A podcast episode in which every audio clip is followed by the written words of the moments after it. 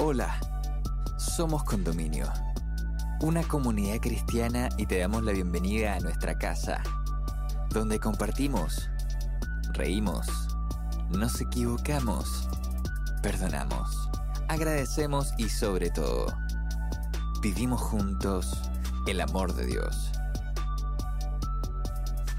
Llegamos a ti con nuestra nueva temporada El Rostro de Dios, presentándote el capítulo Felicidad en el Minimalismo, donde Maca Espinosa, amiga de nuestra casa, nos invita a reflexionar sobre la relación que existe entre la ley de Dios y la felicidad humana. ¿Cómo podemos conocer a Dios a través de los principios que se encuentran en sus mandamientos? ¿Y qué podemos aprender de su lógica para poner nuestra vida en orden? Te invitamos a escucharlo y esperamos puedas encontrar muchas respuestas a estas preguntas en este episodio. Bienvenida, bienvenido.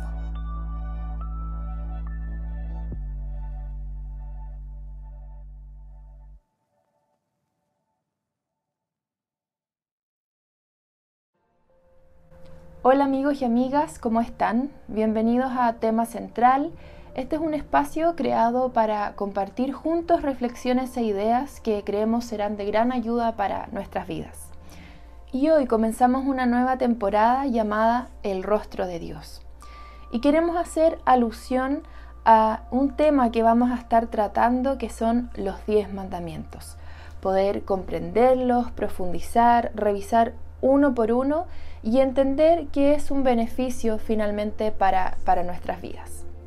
Y siempre es bueno tener contexto y conocer un poco cuál es el origen, en este caso, de estos diez mandamientos. Y estos fueron entregados a través de una tabla eh, de piedra que Dios le entrega a Moisés em, y en ese minuto también al pueblo de Israel. Y en el episodio de hoy estaremos hablando de felicidad en el minimalismo. Yo sé que muchos de ustedes quizás ya han escuchado esta palabra minimalismo, minimalista, pero quiero que podamos revisar a qué se refiere. Y de alguna manera es reducir a lo esencial, despojarse de esos elementos sobrantes. La frase que resume de alguna manera la filosofía minimalista es menos es más lograr un equilibrio en nuestras vidas y poder concentrarnos en lo más importante. Y a partir de esto quiero hacerte la siguiente pregunta. ¿Estás necesitando que tu vida tenga un equilibrio? Yo creo que muchos podemos responder que sí. Necesitamos ese equilibrio. Y a eso es lo que nos invita esta nueva temporada de tema central, a que podamos descubrir a través de estos 10 mandamientos cuáles son los beneficios que trae para nuestra vida y por ende, como consecuencia, tener también una vida mucho más equilibrada. Y hoy justamente quiero que hagamos ese ejercicio de poder percibir estos 10 mandamientos desde esa retina, desde algo que se reduce en dos ideas principales. Y esto lo podemos encontrar en Lucas, que dice, Ama a Dios con todo lo que piensas, con todo lo que vales y con todo lo que eres. Y cada uno debe amar a su prójimo como se ama a sí mismo. Si bien entendemos que hay diez mandamientos, estos diez mandamientos se reducen o la idea finalmente principal es amar a Dios en primer lugar y como consecuencia amar a tu prójimo es una invitación, ¿verdad?, a, algo que es minimalista, a algo que de alguna forma quita todo ese ruido extra y que nos deja una invitación en específico, que es amar a Dios y a nuestro prójimo.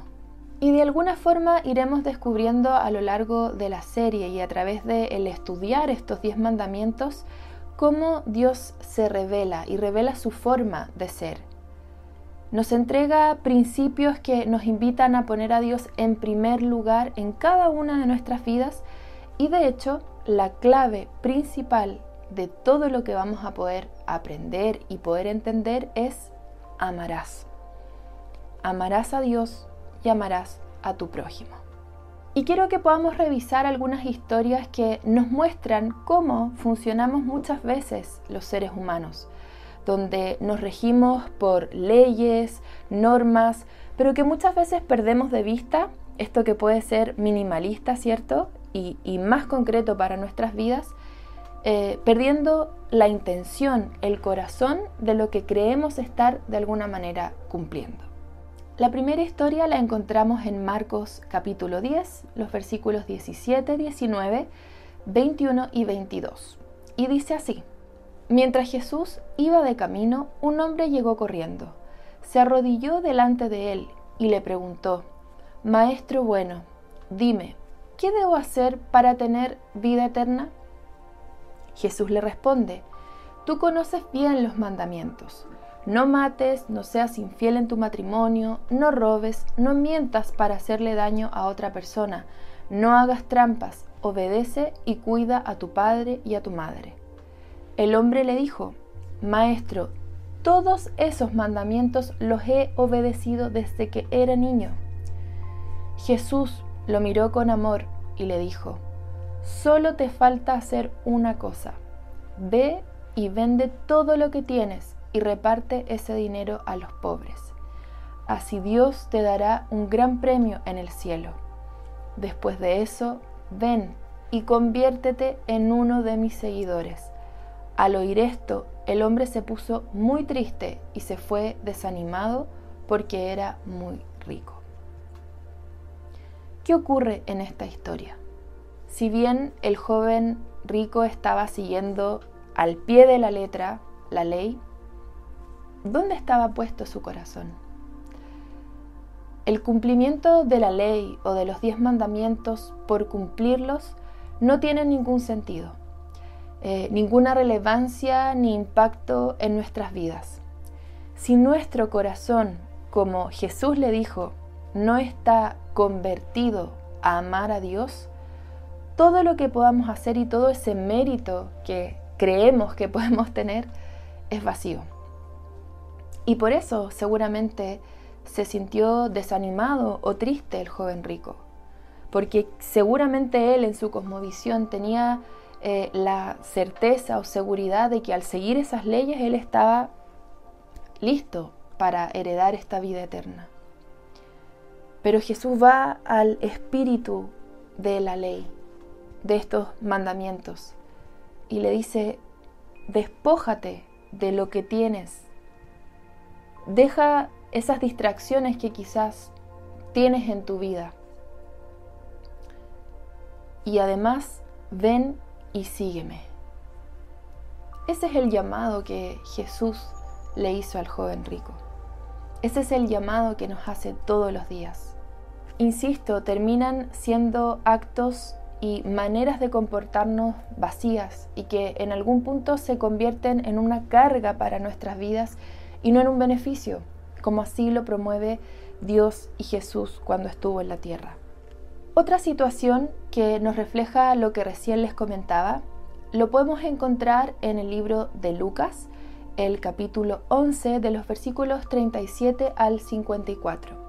No vamos a leer toda la historia, pero sí vamos a rescatar cuál es el espíritu y corazón de lo que se menciona y de lo que Jesús también quiere decirnos.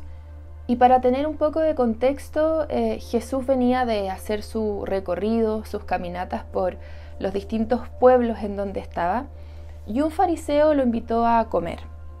Y ocurre una serie de situaciones en las que este fariseo observa la conducta de Jesús y a él no le parece lo que Jesús estaba haciendo y lo empezó a interrogar y a comentarle algunas cosas y Jesús comienza a responder de una manera que siento nos remueve un poco a todos y nos llama la atención justamente para eh, poder cuestionarnos cómo estamos llevando adelante nuestra vida y por ende también el seguir estas leyes o mandamientos. En Lucas 11, como les decía en el versículo 42, dice, ¿Qué mal les va a ir? Ustedes se preocupan por dar a Dios como ofrenda la décima parte de las legumbres, de la menta, de la ruda que cosechan en sus terrenos, pero no lo aman ni son justos con los demás. deben dar a Dios la décima parte de todo, pero sin dejar de amarlo y sin dejar de ser justos. Aquí Jesús no dice, no es necesario que den la décima parte. No ese es el mensaje. Él está apelando al sentido de lo que están haciendo, en este caso quizás estos fariseos. Él no cuestiona si lo hacen o no lo hacen. Él cuestiona el corazón. ¿Cuáles son las intenciones que tienen al hacerlo? Más adelante, en el versículo 46, Jesús le dijo, que mal les va a ir a ustedes también, porque imponen mandamientos muy difíciles de cumplir, pero no hacen ni el mínimo esfuerzo por cumplirlos. Y más adelante en el versículo 52, qué mal les va a ir a ustedes, los maestros de la ley, porque saben muy bien lo que significa conocer a Dios, pero no hacen nada por conocerlo, ni dejan que otros lo conozcan.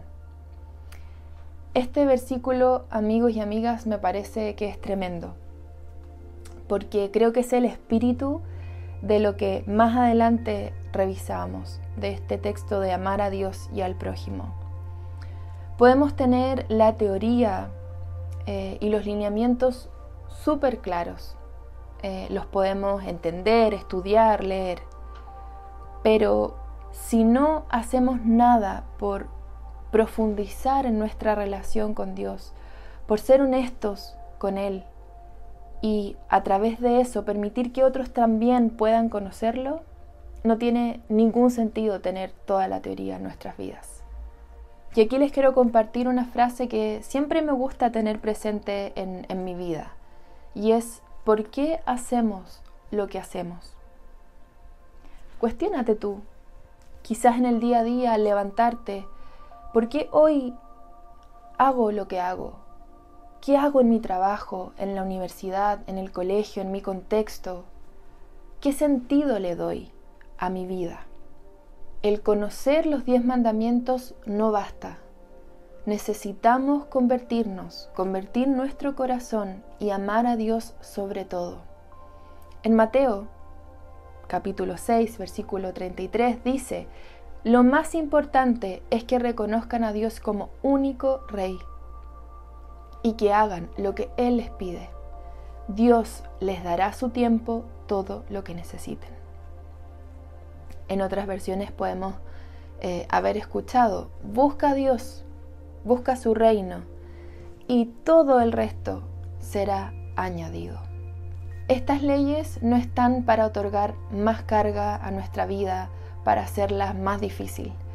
Eh, favorecen y facilitan nuestra forma de convivir en este mundo como seres sociales que somos. Nos ayudan y orientan para tomar buenas decisiones en nuestras vidas, que entreguen como consecuencia bienestar en nuestro diario vivir. En Juan 10:10, cuando el ladrón llega, se dedica a robar, matar y destruir.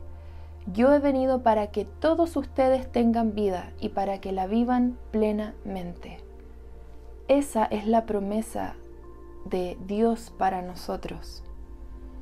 Ese es el reflejo, ese es el rostro de Dios para nuestra vida. Te preguntaba hace unos instantes si necesitas tener una vida más equilibrada. Y la respuesta es que sí.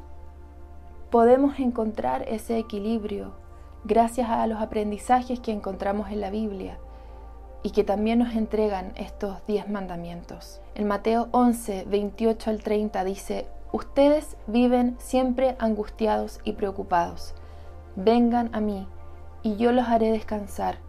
Obedezcan mis mandamientos y aprendan de mí, pues soy paciente y humilde de verdad.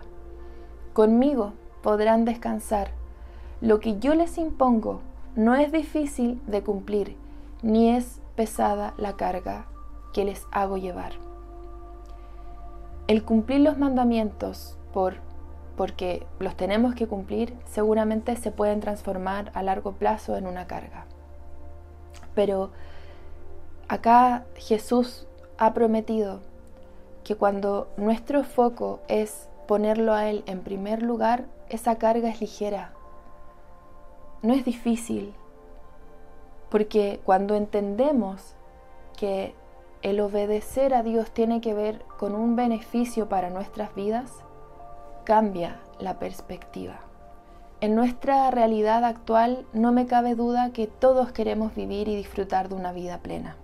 Te invitamos a que nos sigas acompañando en esta nueva temporada de Tema Central y que juntos podamos conocer y descubrir cuál es el espíritu de estos diez mandamientos. Hemos llegado al final de este episodio. Esperamos que estos minutos hayan sido relevantes para tu vida Puedes acercarte a nuestra comunidad suscribiéndote en nuestro canal para recibir más contenido disponible. Para seguir ampliando el alcance de estos mensajes a más personas, puedes contribuir económicamente escribiéndonos a hola Gracias por estar con nosotros. Nos encontramos en un próximo episodio.